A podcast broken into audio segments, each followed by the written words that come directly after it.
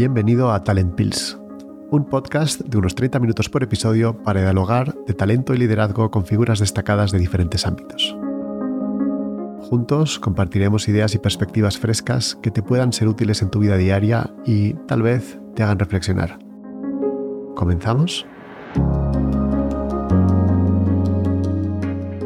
Hoy contamos con Ricardo Forcano, un referente en transformación digital y liderazgo consciente. En sus últimos dos roles, Ricardo fue directivo en BBVA, donde lideró el equipo de tecnología y operaciones con más de 19.000 personas y el equipo de personas, talento y cultura reportando directamente al presidente del banco. Hoy es consejero de la empresa tecnológica Singular e imparte clases en IS Business School sobre transformación digital y liderazgo ha publicado recientemente un libro, La red de aprendizaje, que habla de la necesidad de crear en las organizaciones una cultura de aprendizaje como ventaja competitiva, clave en un entorno constante cambio. Ricardo es una de las personas con más curiosidad que conozco, tanto externa, entendiendo mejor el mundo que le rodea, como interna, con un elevado grado de autoconocimiento personal. Es un experto en liderazgo consciente, nuevos modelos organizativos o tecnologías exponenciales, entre muchísimas otras cosas. Ricardo, muchas gracias por estar con nosotros. Lo que decía en la intro también es que tú eres una de las personas que, como he dicho, con más curiosidad que yo conozco, intelectual y más allá y que contigo podría hablar de talento de millones de cosas, con lo cual igual te, voy a pedir que, que vengas alguna otra vez. ¿eh?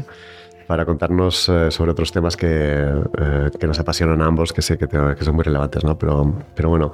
Pues encantado de estar aquí hoy contigo y de volver otra vez eh, también. seguro que habrá muchos temas para conversar. Te lo agradezco, te lo agradezco. Oye, mm, la primera curiosidad que tengo es cuéntanos qué estás haciendo un poco ahora, ¿no? Porque es verdad que tú tenías un trabajo em, brillante, reconocido, todo el mundo te quería, posición comité ejecutivo, BBVA, grupo, muy cercano al presidente, el consejero legado con una responsabilidad brutal, lo que hemos hablado antes, 19.000 personas, eh, transformación. No podía haber un proyecto más sexy como el tuyo, pero decides, ¿qué pasa? buena pregunta, buena pregunta. Pues mira, la verdad es que yo he estado 10 años en BVA que para mí han sido fantásticos, los he disfrutado muchísimo, he aprendido muchísimo, he tenido la suerte de participar muy directamente en la transformación de BVA a lo largo de, de esta década en todos los ámbitos, en el ámbito de negocio, de tecnología, de gestión del talento, de cultura, de organización. Y, bueno, yo la verdad estaba muy contento eh, en BVA, muy a gusto con el equipo de liderazgo y, con todo lo que estábamos construyendo y con la visión de futuro del banco hacia adelante. Lo que pasa es que al mismo tiempo yo llevaba ya un tiempo con, con una inquietud en mi cabeza que era doble. ¿no? Por un lado, eh, estos 10 años en BVA y en realidad los 20 años que he estado en el mundo corporativo, pues han sido muy intensos, ¿no? de mucha dedicación, mucha energía consumida, mucho viajar y lo como digo, lo he disfrutado muchísimo, pero eh, tenía la inquietud en algún momento poder eh, reequilibrar mi vida personal y profesional para poder tener algo más de tiempo para mi vida personal, para estar con mi familia, para salir a la montaña, que me encanta, y bueno, mis, inquietudes personales en general. ¿no? Esa era una inquietud. Y luego la otra, a nivel profesional, es que siempre había tenido la inquietud de poder colaborar con el mundo académico, de colaborar con emprendedores, con startups, etc. Y esto era algo que estando en el banco pues era difícil porque tenía muy poquito tiempo. ¿no? Eh, algo hacía, pero de forma muy residual. Y bueno, la verdad es que después de darle muchas vueltas, eh, acabé llegando a la conclusión de que, aunque está fenomenal el banco, pues me apetecía dar el salto, darme la oportunidad de poder vivir la experiencia de... Darte el lujo. darme el lujo. Sí, también tenía un componente interesante de que sabes que estos sitios te atrapan. Sí, sí, Estar en la alta dirección de un sitio como BBVA te atrapa pues porque es muy estimulante a nivel profesional, intelectual, eh, tienes retos importantes, eh, tienes una retribución, tienes una visibilidad, etcétera. Y también tenía un punto de demostrarme a mí mismo que, que, yo no dependía de eso, ¿no? que podía liberarme de eso. De la jaula de oro. Exacto, y que una cosa era eh, eh, Forcano como CEO de BVA y que otra cosa era Ricardo como persona. ¿no? Entonces eso... Sin el email de BVA. Exacto, sin el cargo, sin el título ¿no? y el vivir, el, oye, salgo de aquí y qué pasa el día después. ¿no? Así que bueno, fue una pequeña aventura y eh, llevo un par de años que la verdad que los he disfrutado muchísimo. Eh, primero, como te decía, a nivel personal, ¿no? el poder pasar más tiempo con mis hijos, el llevarles más al cole, recoger a mi hijo del fútbol. El salir más a la montaña, bueno, un montón de cosas que tenía muchas ganas de poder dedicarles más tiempo, pues te diría que es Qué envidia. lo que más, lo que más estoy disfrutando. Y luego en la parte profesional, pues la mitad de mi tiempo lo dedico al mundo académico, eh, con un proyecto de investigación que estoy colaborando con MIT, dando algunas clases en el IS. Y, y, luego también colaborando la otra mitad de mi tiempo con, con, algunas compañías. ¿no? Estoy en el consejo de un par de compañías de tecnología. Inteligencia artificial. Eh, sí, con Singular sí. también. Y luego pues mentorizando emprendedores eh, a través de Endeavor eh, y cosas que van surgiendo que, que, me, que me, apetece colaborar. ¿no? Sí. ¿Y, cuando, ¿Y qué envidia me das ahora? ¿No te han intentado devolverte, no te han intentado atraer? Ya me lo cuentas tú. Oye, cuando te leo entrevistas que has hecho, lo que has escrito, hablas de dos cosas que son um, eh, importantes sobre las que queremos hablar. ¿no? Uno es, siempre hablas de las, de las organizaciones descentralizadas en las que los equipos tienen autonomía de ejecución y luego hablas de lo que se llama un liderazgo consciente. Eh, que lo hablaremos más tarde, ¿no? Pero me gustaría hablar primero de la parte de, de la organización descentralizada y eso qué significa, ¿no? Cómo se puedes desarrollar esa red de mantenimiento eh, con una coherencia de direccionamiento estratégico. ¿no? no es lo mismo, o sea, lo, lo, que entendemos por una organización tradicional es donde hay un jefe con un equipo directivo uh -huh. y tú lo que estás viendo es un pensamiento común, mm. una dirección común y una visión uh, alineada en ese sentido, ¿no? Es... Sí, es más entender la organización como una red sí. en lugar de como un organigrama, ¿no? Pues mira, el, el tema organizacional siempre me ha interesado, ¿no? Eh, porque la realidad es que cuando se habla de la transformación de las empresas se suele poner el foco en los modelos de negocio, la transformación tecnológica, el talento, la cultura. Y en cambio se habla muy poco, o no es habitual oír hablar del diseño organizacional. Total.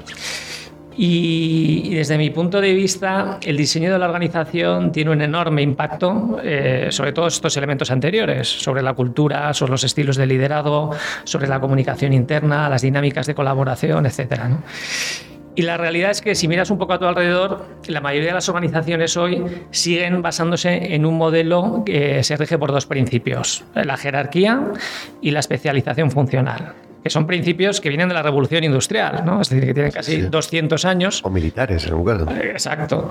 Y que, bueno, que han funcionado muy bien durante muchas décadas, pero que han dejado de hacerlo en el mundo en el que vivimos hoy de cambio continuo y acelerado. ¿no? Porque la jerarquía lleva un modelo en el cual es difícil eh, responder con agilidad al cambio, ¿no? porque el canal de comunicación es casi unidireccional, entonces eso hace muy difícil el aprendizaje dentro de la organización y, y, la comunicación de la organización. Y luego la segmentación funcional hace muy difícil también que las organizaciones se enfrenten a los retos a los que se enfrentan hoy, que habitualmente son multidisciplinares. ¿no? Entonces, eh, ante esta situación, en los últimos 15 años han empezado a surgir algunos, algunas ideas o diseños nuevos de, de organización, ¿no? Eh, como puedan ser las organizaciones TIL, la holocracia, la sociocracia. En el banco, por ejemplo, eh, trabajamos muy a fondo con el tema de la organización Agile, cómo repensar la organización eh, siendo la piedra angular esos equipos pequeños, multidisciplinares, con dedicación full time, que trabajan juntos con metodología Agile, etcétera, ¿no? Y bueno, hay diferentes modelos. Yo creo que estamos todavía en un momento en el que es muy universal la necesidad de repensar el diseño de la organización. En casi cualquier sector, compañía, compañía sector, hay algún sí. tipo de iniciativa en sí. este sentido, pero que todavía no tenemos muy claro hacia dónde nos va a llevar todo esto. ¿no? Pero yo creo que todos estos modelos eh, donde sí coinciden es en esta idea de dar a los equipos mayor autonomía y mayor capacidad de ejecución, ¿no? que verdaderamente los equipos sean capaces de tomar decisiones por sí mismos, de ejecutar esas decisiones y de tener impacto en su ámbito de responsabilidad. Que igual es un ámbito más pequeño, ¿no? porque en las grandes organizaciones es muy habitual que las personas y los equipos tengan un scope muy amplio, pero luego muy poca capacidad de tener impacto, sí. ¿no? pero que en ese ámbito eh, ese empoderamiento sea, sea muy real ¿no? y no haya dependencia de comités o burocracias internas. ¿no? Y, y, para que este modelo funcione, ¿no? de, de, equipos descentralizados, con autonomía, con capacidad de ejecución, es verdad, como dices, que tiene que haber también un elemento de cohesión, ¿no? porque si no caes en el riesgo de que eso sea un caos. Y, ese elemento de cohesión para mí son pues, los elementos clave de la compañía. ¿no? En primer lugar, el propósito, que esos equipos realmente entiendan y compartan un mismo propósito, que compartan también una misma visión estratégica, unos mismos valores, una misma forma de trabajar. Y esto es lo que tiene que asegurar esa coherencia. ¿no? Y para lograr esto, pues hace falta, yo creo, mucha comunicación y, mucha conexión desde arriba, desde el equipo de liderazgo con los equipos, ¿no? Para dedicar tiempo a transmitir cuál es el propósito, cuál es la visión de la compañía y que desde ese entendimiento cada persona y cada equipo pueda definir cómo contribuir a tener impacto en ese propósito y en esas prioridades estratégicas, ¿no? Y ahí lo que sí que te puedo decir, Luis, es que en mi experiencia, eh, este modelo, que en definitiva se basa en la confianza en las personas y en darles espacio para crecer, para desarrollarse, tiene un enorme impacto en el compromiso de las personas con su trabajo y con la organización y por eso mismo también un enorme impacto en los resultados, en la productividad, en la calidad de los productos, etc. Sí, retención de talento en muchísimos aspectos. Sí. Y, eso, ¿cómo ves España en ese sentido? Porque tú crees que hay, hay conciencia de necesidad de cambio a modelos organizativos? Yo creo que conciencia hay. De hecho, cuando en el banco nos metimos ya de lleno en la transformación allá, el que fue algo que empezó pequeño, pero que acabamos escalando a 33.000 personas en todos los países, eh, muchas compañías venían a vernos y a preguntar de, diferentes sectores, oye, contarnos lo que estáis haciendo, nos gustaría eh, conocer y entender vuestra experiencia, etcétera. ¿no? Y luego, con el tiempo, he visto un montón de compañías grandes, medianas, pequeñas, que, que tienen esta reflexión abierta. ¿no? ¿Cuál es el reto o la dificultad? Que bueno, el tema organizacional siempre es muy sensible, ¿no? Porque al final a la organización van ligados los roles y, y, cómo cada uno identifica su posición en la compañía y su capacidad de, de ser reconocido y de tener impacto, ¿no? Y, lo que yo veo más a menudo son compañías que tienen la inquietud, que han abierto la reflexión, que están trabajando en ello, pero que luego dan pasos un poco tímidos. ¿no? Oye, pues vamos a hacer un primer piloto para probar el tema de Agile con estos equipos. Lo hacemos en marketing, que es el hábito, en tecnología. y bueno, ya iremos viendo. Y luego, en muchas ocasiones, eso no termina de escalar o no termina de ser verdaderamente transformador para el conjunto de la organización. Entonces, yo creo que el reto ahí es el ser capaces de pensar en grande, no, no solo tener la inquietud, la reflexión, sino asumir ciertos riesgos ¿no? y, con una visión de, oye, esto es un proceso iterativo y vas aprendiendo y afinando eh, por el camino, pero tienes esa vocación de transformar de verdad la organización. Y em, claro, luego hay una tendencia contraria, ¿no? Porque tú dices, cuando hay momentos de. Cuando tú piensas en situaciones de estrés o de cambio de gran vulnerabilidad, eh, de entorno, eh, lo que mejor funciona es el mando militar, eh, lo que mejor ha funcionado en guerra es jerarquía absoluta y, y que la gente haga lo que tú has ordenado, ¿no? Eso, ¿cómo lo, lo visualizas tú? ¿Cuál es tu perspectiva sobre el tema? A ver, yo cuestionaría qué es lo que mejor funciona. Hmm. Eh, creo que es lo que más hemos visto ¿no? y como lo que es lo más habitual. ¿no? Entonces, cuando ha funcionado, pues habitualmente ha sido ese el modelo que había detrás. ¿no? Y no digo que en ciertos contextos o situaciones puntuales cierto modelo de command and control en un momento dado pueda tener su aplicación. ¿no? Pero yo creo que en general lo que mejor funciona no es eso. En general lo que mejor funciona es que las personas, de nuevo, tengan la oportunidad de estar verdaderamente comprometidas con lo que hacen. Y eso va inevitablemente muy ligado a su autonomía y a su capacidad de tener impacto. ¿no? Es decir, cuando a una persona en una organización le dices lo que tiene que hacer y supervisas que lo haga, estás coartando toda su capacidad de desarrollo, de creatividad, de innovación. ¿no? y lo mismo a nivel de un equipo. ¿no? y tiene una visión muy a corto plazo, porque es verdad que no desarrollas equipos, no es imposible partir de ahí desarrollar gente. Y eso además, exacto, ¿no? con una perspectiva de medio y largo plazo es muy evidente que es un mal camino para que las personas puedan crecer y desarrollarse. Pero incluso con una visión más de corto, ¿no? de tener impacto, al final las organizaciones son personas, ¿no? Y lo más importante en una organización, yo creo, es que las personas estén verdaderamente conectadas con el propósito de la organización, comprometidas con tener impacto en torno a ese propósito y una dinámica de colaboración, ¿no? Y, desde luego un modelo como el que comentamos, ¿no? de dar más autonomía, capacidad de ejecución, eh, desde una visión estratégica compartida a los equipos y a las personas, creo que acaba siendo mucho más eficaz que, que estos modelos que al final son muy cartesianos, que inevitablemente se equivocan, ¿no? porque el dar directrices desde arriba eh, limita mucho la capacidad de aprendizaje de la organización. ¿no? O sea, por muy inteligente o por mucha sabiduría que tenga la persona o los pocos que están arriba, la capacidad de aprendizaje del conjunto de la organización es muy superior. ¿no? Las personas que están continuamente interactuando con clientes, con los retos del negocio, con la tecnología, hay un montón de inteligencia colectiva que se está desaprovechando cuando toda la ejecución viene Depende de arriba. sí. No puedo estar más de acuerdo. Eh, el otro tema que sé que te apasiona, y igual en la otra, más adelante hablaremos, más adelante en otra entrevista, ¿eh? hablaremos de esa parte de las, de las organizaciones descentralizadas y las tecnologías como blockchain que pueden estar ayudando en ese sentido. Sí, Pero ya hablaremos. Eh, pero el otro, el otro tema que, contaba, que sé que te, que te, apasiona, es el tema del liderazgo consciente, ¿no? Y mucha gente no sabe lo que es este liderazgo consciente. Cuéntanos para el mortal de los comunes en qué consiste y las características que lo definen. Bueno, pues para profundizar en el liderazgo consciente. Y porque es importante, ¿eh? Claro, sí, sí, sí. Eh, vamos ahí también, claro. Eh, pero yo creo que tenemos que, partir de entender qué es el nivel de conciencia de una persona, ¿no? Eh, si no es un poco difícil. Y esto inevitablemente nos mete un poco en antropología, ¿no? Así que permíteme una pequeña divagación antropológica como introducción. Y porque desde un punto de vista antropológico podríamos decir que el ser humano es un ser multidimensional, es decir, que integra distintas dimensiones que además presentan cierto orden de jerarquía. ¿no? En primer lugar, como seres humanos tenemos una dimensión física. ¿no? Somos un cuerpo formado por átomos o moléculas y que es objeto de estudio de la física y de la química. ¿no? Luego, en segundo lugar, además de esa dimensión física, tenemos una dimensión biológica, ¿no? que quiere decir que abarca los procesos de la vida, la respiración, la reproducción, la interacción con el entorno y que incluye también nuestras emociones, ¿no? nuestra dimensión emocional. Y esta segunda dimensión es objeto de estudio de la biología e integra y trasciende la dimensión física.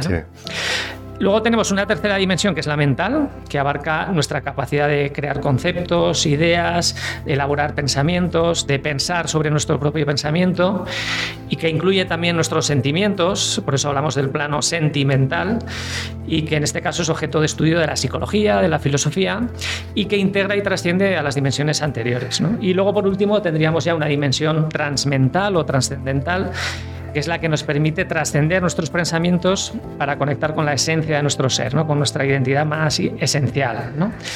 Entonces, desde esta perspectiva, el nivel de conciencia de una persona viene determinado por la dimensión desde la que es capaz de operar habitualmente. Es decir, es, es, bastante claro, yo creo, una persona que normalmente funciona en su trabajo y en su vida eh, personal dejándose llevar por sus emociones, ¿no? por la frustración, la ira, el miedo, pues podríamos decir que tiene un bajo nivel de conciencia, ¿no?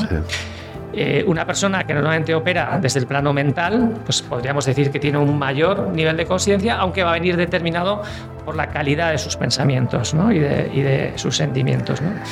Mientras que una persona que es capaz de ir más allá de sus pensamientos, porque tiene esa capacidad de observarlos y de trascenderlos, opera desde un nivel de conciencia todavía mayor, que le permite al final trascender su ego ¿no? y superar esas necesidades que tiene nuestro ego de control, ¿no? de tratar de controlar todo lo que nos sucede en la vida y de reconocimiento mm. eh, por parte de los demás. ¿no? Entonces, piensa por un momento cómo mejoraría cualquier organización si las personas que forman parte de ella eh, no intentaran controlar lo que están haciendo los demás y no estuvieran continuamente buscando el reconocimiento de, los demás. ¿no? O sea, ahí empieza a conectar un poco porque esto es relevante para una organización. Entonces ya, eh, entrando en qué es el liderazgo consciente, pues podríamos decir que es esa capacidad que tenemos de crecer como persona y como líderes a través del desarrollo en estas distintas dimensiones ¿no? que acabo de comentar y que por tanto el líder consciente es aquel que en primer lugar tiene conciencia de sí mismo, es decir, se conoce a sí mismo y desde ese autoconocimiento es capaz de trabajar en su crecimiento y en su desarrollo personal. Por este motivo, el liderazgo es primero y sobre todo un trabajo personal, un trabajo interior, antes de pensar en, liderar a los demás.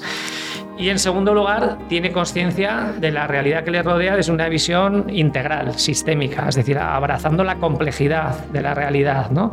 entendiendo las limitaciones que tienen nuestros propios modelos mentales, nuestros paradigmas mentales para abrazar esa complejidad de la realidad y, por tanto, trabajando en tratar de reconocer y enriquecer eh, nuestros modelos mentales. ¿No? Por eso la escucha es para mí la base de todo liderazgo. ¿no? Eh, no puede haber un buen líder que no tenga una dedicación clara a escuchar y a través de la escucha enriquecer eh, sus modelos mentales y crecer en sabiduría. Así que, en definitiva, conectar con uno mismo y con la realidad que nos rodea, empezando por las personas que nos rodean, para trascender nuestro ego, orientarnos de esta manera más al servicio a los demás en lugar de al control. ego, sí. y, bueno, crecer en, sabiduría y en, y en, la puridad de nuestra intención, podríamos decir. Y yo creo que hay una parte que mencionas que es importante, porque yo creo que es verdad, la parte de la reflexión personal, la, la, el autoconocimiento siempre ha sido como la base fundamental de cualquier desarrollo profesional o cualquier desarrollo personal, ¿no? Y, eh, y, el, control, el control del ego como una barrera al aprendizaje importante. ¿no? Pero hay una parte, esa, esa a mí me gusta en eso que estás contando esa parte trascendental, que yo creo que es la que un poco más olvidada están eh, incluso los ejecutivos que yo conozco más desarrollados, ¿no? porque sí que es verdad que piensan en aquellos que sí que son capaces de luchar contra el ego, que sí que son capaces de buscar ese gente, rodearse de gente que son mejores que él incluso y no tener la necesidad de control, sino la necesidad de realmente desarrollar. La trascendental sí que me parece interesante, especialmente interesante, no sé. Bueno, esto es un tema que no, no es fácil hablar de él en el mundo de la empresa. ¿no? El management. Es como que siempre se ha huido en cualquier cuestión que suene al ámbito ya trascendental o no digamos espiritual, es como se, se aparta del mundo del management. ¿no? Y yo he llegado un poco a la conclusión de que al final eso es un error, porque al final las organizaciones, como decíamos antes, son personas y como personas, como seres humanos, tenemos la multidimensionalidad que acabamos de comentar. y, esa dimensión trascendental es parte de quién somos. ¿no? Entonces, eh, en el fondo, eh, rehuir de ello creo que es un error. ¿no? Sobre todo porque además esa dimensión trascendental es la que nos conecta de verdad con nuestro propósito personal y es la que nos puede llevar a conectar con el propósito compartido de una organización. Es decir, que si queremos verdaderamente activar el compromiso a través del propósito personal de las personas que forman parte de una organización, va a ser a través de esta dimensión, no va a ser simplemente a través de la dimensión mental que se va a quedar siempre en un plano más práctico, ¿no? pragmático, de oye, yo vengo aquí a una función, cumplo una serie de actividades y eso pues me permite obtener una retribución y cierta satisfacción eh, profesional. ¿no? Entonces yo creo que el, verdadero poder de, de una persona como profesional y de una organización como conjunto de personas que forman parte de ella está en esa conexión, en ese nivel de trascendencia, ¿no? De qué sentido tiene lo que estamos haciendo, ¿no? ¿Por qué venimos aquí todos el lunes a las 9 de la mañana? Mm cuál es la lógica que hay detrás. ¿Esto es simplemente por cobrar un sueldo a final de mes? Sí, o porque siguen los objetivos de... O porque, bueno, quiero tener el reconocimiento interno y externo de estar analistas este o, o tengo una vocación de tener un impacto positivo en la sociedad, en esta industria, en este sector, a través de lo que hemos venido a hacer aquí. ¿no? Mm. Yo creo que eso es un salto eh, fundamental. ¿no? Mm con Irene Milleiro, que te recomiendo que escuches el podcast que lo, lanzaste el lunes pasado, eh, hablamos mucho del superpoder de la vulnerabilidad y de la importancia que tiene el ser vulnerable, el no emitir juicios y el, huir un poco de tu, de tu necesidad de control para, para, poder llegar a desarrollar. Y ella habla de cambiar el mundo, que me, parece que me parecía especialmente poderoso. Oye, ¿y, cómo, se, cómo, cómo, se consigue aumentar el nivel de conciencia? Este, esto, que, en la teoría es eh, perfecto, fantástico, ¿cómo, cómo llegas a... Cómo se, cómo se pone en práctica? O sea, la gente nos está escuchando y dice, totalmente de acuerdo con todo lo que dice Ricardo, pero ¿cómo, cómo lo pongo en marcha? Bueno, para mí esto ha sido un camino a lo largo de los años, ¿no? De ir... Eh, ganando cada vez más interés por, por este tema ¿no? del, del, liderazgo y del desarrollo personal desde el punto de vista de la organización y también a nivel personal propio. ¿no? Y, yo creo que mi visión ahora un poco retrospectiva, ¿no? porque esto ha sido, como digo, un camino que he ido eh, descubriendo ideas, experimentando, conociendo personas, pero viéndolo ahora con perspectiva, yo creo que como comentábamos, todo empieza por el autoconocimiento, ¿no? por conocerse a uno mismo. Y yo creo que aquí un primer ejercicio interesante es dedicar tiempo a trabajar en conocerse mejor a uno mismo. ¿no? Esto no es fácil, porque en el día a día estamos completamente absorbidos por agendas en las que no, no hay hueco para este tipo de reflexión personal. Pero mira, tengo aquí una cita de Dee Hawk, que fue el fundador de Visa, que tiene un libro fantástico que se llama One from Many, que suelo utilizar mucho, que dice lo siguiente. La primera y principal responsabilidad de cualquier persona que pretenda liderar es la de liderarse a sí mismo. La propia integridad, carácter, ética, conocimiento, sabiduría, temperamento, palabras y actos. Es una tarea interminable, difícil y a menudo rechazada. ¿no? Entonces yo creo que eso es lo que nos pasa, ¿no? que es una tarea difícil eh, que rechazamos y nos dejamos llevar por el día a día. ¿no? Y entonces para trabajar en esto, pues hay, hay métodos. ¿no? Eh, esto no es simplemente, oye, me voy a encerrar aquí en un cuarto oscuro a ver, quién soy. ¿no? Y a mí uno que personalmente me gusta mucho es un método que se llama Total Leadership de Stuart Friedman, que es un profesor de, de Wharton. Que, que, parte precisamente de conocerse a uno mismo y plantea ejercicios muy concretos, muy prácticos, como por ejemplo reflexionar sobre un evento que haya marcado tu vida y por qué, ¿no? Pues es un buen ejercicio de reflexión, ¿no? Es decir, oye, yo en mi caso tengo 46 años, en estos 46 años, si tuviera que elegir uno, ¿cuál ha sido el evento que más me ha marcado en quién soy hoy, ¿no? Y, y por qué ha sido así, ¿no? O identificar una persona a la que admiras especialmente, ¿no? ¿Y por qué admiras a esa persona, ¿no? ¿Qué tiene esa persona que la haga tan admirable para ti, ¿no? o tratar de identificar aquellos valores que para ti son irrenunciables, ¿no? que nunca vas a renunciar a ellos y que si hace falta pues abandonarás la compañía en la que estás porque están por encima de eso. ¿no? O en dirección contraria, ¿no? mirando hacia el futuro, tratar de visualizar qué líder te gustaría ser, en el fondo, qué persona te gustaría ser dentro de 15 años. ¿no? Referentes que, tengas. Que está tan lejos como para poder eh, realmente imaginar eh, dónde te gustaría estar. Te gustaría estar Entonces, este tipo de reflexiones y el ir apuntándolas ¿no? en, un, en, un, journal, en una libreta, ¿no? que luego además las tienes ahí registradas, pues yo creo que son ejercicios que sirven ¿no? para esto. Y luego lo otro que sugeriría es que, como comentábamos, el ser humano es un ser multidimensional, ¿no? Y por tanto yo creo que tenemos que trabajar en cuidar todas nuestras dimensiones, ¿no? Y en el mundo de la empresa eh, tendemos a cuidar muy bien la dimensión mental y a olvidarnos de las demás. Entonces yo creo que el cuidar de nuestra dimensión física y biológica, haciendo ejercicio, durmiendo lo suficiente, etcétera. Cuidar nuestra dimensión emocional, ¿no? tratando de reconocer nuestras emociones y, dejarlas ir, ¿no? en lugar de ignorarlas o tratar de reprimirlas. ¿no? Eh, la mental también, ¿no? de ser capaces de identificar y, ganar perspectivas sobre nuestros propios pensamientos y también, como comentamos, la trascendental, ¿no?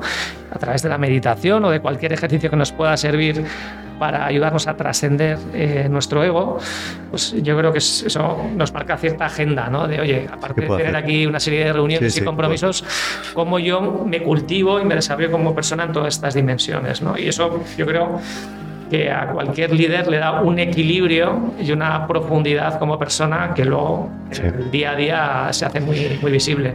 Porque el autoconocimiento es un ejercicio muy duro. O sea, ya nos cuesta vernos al espejo muchas veces, eh, la parte más física. Eh, eh, mirarte al espejo en todas esas facetas debe ser muy difícil, ¿no? Y, ahí hablabas de algunas dimensiones que me gustaría profundizar, como la, la, meditación, ¿no? Porque es verdad, los jesuitas hablaban desde el principio, cuando hablaban un poco, hablaban de, la, hablaban de meditación, hablaban del rezo y la reflexión como una parte importante. Antes, para empezar a poder actuar en el mundo, tenían que conocer muy bien quiénes eran ellos, ¿no? Y lo hacían vía vía la reflexión personal, el rezo, como una herramienta. Y eso yo creo que ha evolucionado a un mundo muy distinto ahora, ¿no? Pero, pero igual de válido. Eh, ¿En qué medida eh, contar con terceros que te pueden ayudar en esa parte de reflexión de autoconocimiento, porque no es fácil tener tu, tu propia mm, visión autocrítica del mundo, ¿no? Sí. De quién eres tú. No, no, yo creo que eso es fundamental, ¿no? Yo creo que al final, en mi caso, yo he tenido una serie de personas que para mí han sido referentes a lo largo de los años en diferentes sentidos, ¿no? Referentes profesionales, referentes que me han ayudado más en mi reflexión de crecimiento personal, eh, autores que, con los que he conectado y he disfrutado mucho leyendo y incorporando ideas en, mi forma de pensar. Sí, yo creo que este es un camino que el tener apoyo externo y visión externa, ¿no? Eh, que nos ayude a contrastar nuestra propia visión, nuestras ideas, es, es fundamental. ¿no? Sí, sí. Em, ¿Y la meditación es algo que tú sé que practicas? ¿Te ayuda mucho en ese proceso o no? Sí, yo Mira, te voy a contar una anécdota porque ilustra mucho de los temas que hemos hablado. ¿no? Yo, eh, como sabes, soy ingeniero, eh, siempre he sido una persona pues, muy analítica, bastante cuadriculada en mi forma de pensar. ¿Qué va? ¿no? y, y, entonces eh, tengo una hermana que es médico, que hace ya muchos años me hablaba del tema del mindfulness, ¿no? y que ella pues, lo utilizaba con pacientes y que era una herramienta eficaz. Y... Entonces yo a mí todo lo que sonaba meditación, zen, cualquier cosa de Oriente, pues tenía un rechazo que me me parecían modas absurdas y no, no me interesaba. ¿no? Pero eh, María Alonso Puig, que, que lo conoces también, eh, en un momento dado escribió un libro sobre mindfulness y como a María Alonso lo aprecio mucho y me encanta todo lo que escribe y dice, dije, mira, me voy a leer este libro de Mario sobre mindfulness. Y estuvo muy bien porque es un libro que el 80% del libro es ciencia, ¿no? explica desde una visión muy científica cuál es el impacto que el ejercicio continuado de la meditación tiene sobre nuestro cerebro. ¿no? Y entonces eso a mí me abrió la mente, ¿no? en el sentido, oye, pues igual este es un tema interesante a estudiar pero sobre todo también porque me dio cuenta de que tenía un sesgo mental clarísimo, ¿no? de que yo estaba rechazando eh, todo un mundo por un sesgo mental que ahí se me hizo muy, muy evidente que, que me estaba limitando. ¿no? Entonces eso me sirvió para empezar a abrir un poco más eh, mi mente a, ser más receptivo a, escuchar otras cosas. Y yo a partir de ahí empecé a practicar el mindfulness. Eh, tuvimos una historia muy bonita también en el banco de una persona que empezó a dar sesiones a algunos compañeros de forma así un poco espontánea. Aquello empezó a correr de boca a boca y acabamos de aquello haciendo un programa de mindfulness con esta persona que pasó a dedicarse full time a esto. Pero comentar un poco más quién, quién era esta persona, que a qué se dedicaba antes y a qué se dedicaba ahora. Sí, bueno, esta persona persona es Alicia Martina Tienza. Ella era assistant, ¿no? secretaria muchísimos años en el banco, fantástica, pero desde pues, eh, mucho antes de que se empezara a hablar de todo esto aquí en España, ella practicaba ¿no? el mindfulness, la meditación y tenía una y colaboraba también con el teléfono de la esperanza, con diferentes asociaciones aplicando estas técnicas, digamos, ¿no? Y, Alicia, eso en un momento dado, pues algún compañero le pidió, oye, ¿por qué no nos das alguna sesión para aprender de esto? ¿no? Y aquellos compañeros eran encantados, y aquello fue creciendo y bueno, acabó, acabó convirtiéndose en un programa de mindfulness por el que pasaron cientos de personas eh, físicamente aquí en Madrid, ya no sé si 700, 800 personas, que luego hicimos online para poder llevarlo al resto de geografías del grupo y que tuvo un impacto enorme en muchas personas eh, con historias muy concretas, ¿no? Personas de cómo les había ayudado. Llegaron a pasar miles de personas entonces, sí, online. Entonces a mí Alicia pues también me ayudó ¿no? a, avanzar en esta dirección y luego ya, bueno, pues otras personas como Pablo Dos o, bueno, para mí ha sido una, una herramienta adicional, ¿no? Para tratar de seguir, seguir, creciendo y evolucionando, que, que, conecta con esto que comenta mucho Pablo Dos, que es eh, de alguna forma el poder del silencio, ¿no? De, si te das cuenta, vivimos en un mundo en el que es muy difícil estar en silencio. Hmm. O sea, yo, yo siempre lo he disfrutado porque yo voy mucho a la montaña y la montaña es de los pocos sitios cuando estás haciendo alpinismo a 3.000 metros que puedes oír el silencio, ¿no? Hmm. Pero si no sales del entorno urbanita, es muy difícil. ¿eh? El silencio exterior, que en cierto modo es necesario para alcanzar el silencio interior. Sí, sí. Y, bueno, yo creo que es un ejercicio que a través del silencio es cuando empiezan a salir cosas, ¿no? Y empieza uno a poder profundizar más en conocerse a uno mismo y, en trabajar también a través de esa herramienta en su desarrollo personal. Nada, como os decía, esto eh, da para más episodios, ya os he dicho, he avisado, media hora nos quedamos muy cortos. Eh, ¿Qué, consejos darías a los que nos están escuchando para empezar en esta parte? En la parte de autoconocimiento lo hemos hablado. ¿Qué, pueden aprender? ¿Qué, pueden, ¿Qué consejos les darías a ellos? Bueno, yo creo que herramientas ya he comentado un poco, ¿no? De hacer algún ejercicio. O sea, primero es dedicarle tiempo, como todo en la vida. Eh, Ponerle un poco prioridades. exacto. Sí, yo creo que al final es reservar tiempo en tu agenda, ¿no? Y, tener un poquito de disciplina en hacer de esto un hábito, ¿no? Pues por ejemplo, en el caso de la meditación, pues eh, la clave está en el hábito, ¿no? Eh, ¿no? ¿no? es tan importante si dedicas mucho tiempo, ¿no? si estás 20, 30 minutos meditando, igual basta con que medites cuatro minutos, pero que lo hagas todos los días, ¿no? Entonces, como todo, yo creo que el reservar tiempo en tu agenda para ello y hacerlo de forma continuada para hacer esto un hábito es lo que acaba facilitando que estas herramientas las puedas incorporar ¿no? en, tus recursos para seguir creciendo y, para seguir desarrollándote. ¿no? Pues lo que te lo he dicho, mm, vamos a seguir hablando de otros temas ¿eh? más adelante. Eh, de nuevo, millones de gracias ¿eh? por, por, venir. Eh, encantado, encantado de estar aquí. Ya sabes que me, me, interesa mucho tu opinión, saber a quién crees que debería entrevistar. Pues mira, como sabía que me ibas a hacer esta pregunta, ¿no? porque la haces en todos los episodios, he estado pensando bastante sobre ella y te voy a plantear algo un poco distinto. ¿no? Muy bien. Porque en los anteriores episodios eh, pues has tratado el tema del talento en el mundo de la empresa, de las organizaciones, ¿no? que es lo que hemos estado hablando de hoy nosotros. Y yo te quería proponer eh, dedicar algún episodio a tratar, eh, hablar del talento en los jóvenes y en sí. los adolescentes, ¿no?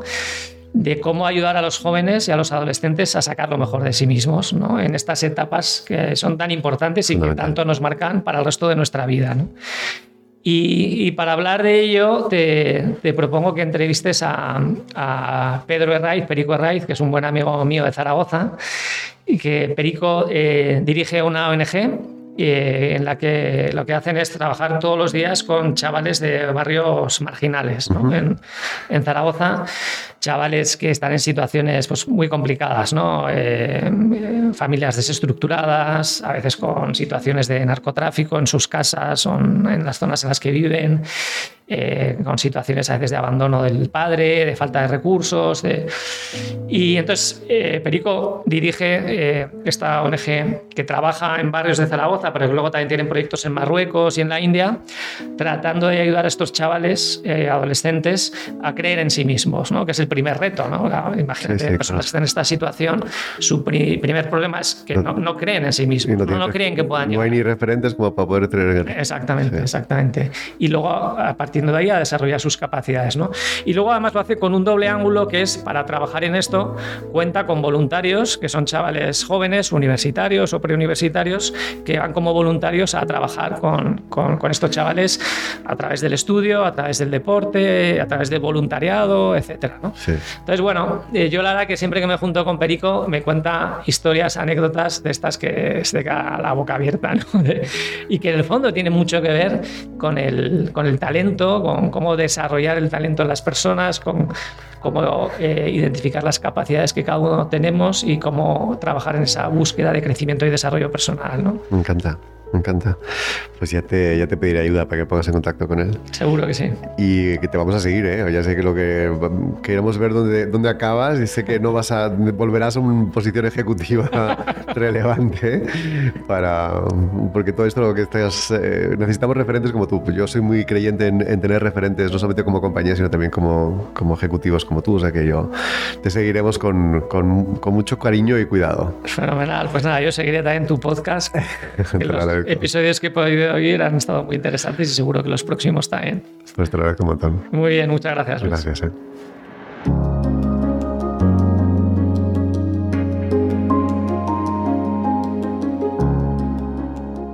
Hoy nos hemos quedado sin tiempo, pero como veis este tipo de liderazgo implica un conocimiento profundo en uno mismo y una continua búsqueda de crecimiento y desarrollo personal a través de la definición de objetivos y desarrollo. Hay que dedicarle tiempo.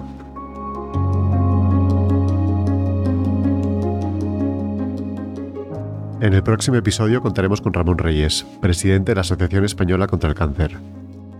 Esta organización ha tenido y tiene un impacto importantísimo en nuestra sociedad en uno de los principales problemas sociosanitarios del planeta. La asociación ayuda tanto en la investigación, la prevención, el diagnóstico y el tratamiento desde múltiples aspectos.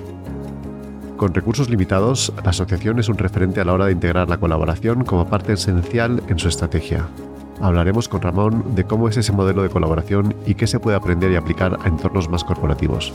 Os animo a que no os lo perdáis. Si te gusta Talent Pills, no olvides de suscribirte y compartirlo con tus amigos y colegas. Soy Luis Carvajal y nos vemos en el próximo episodio.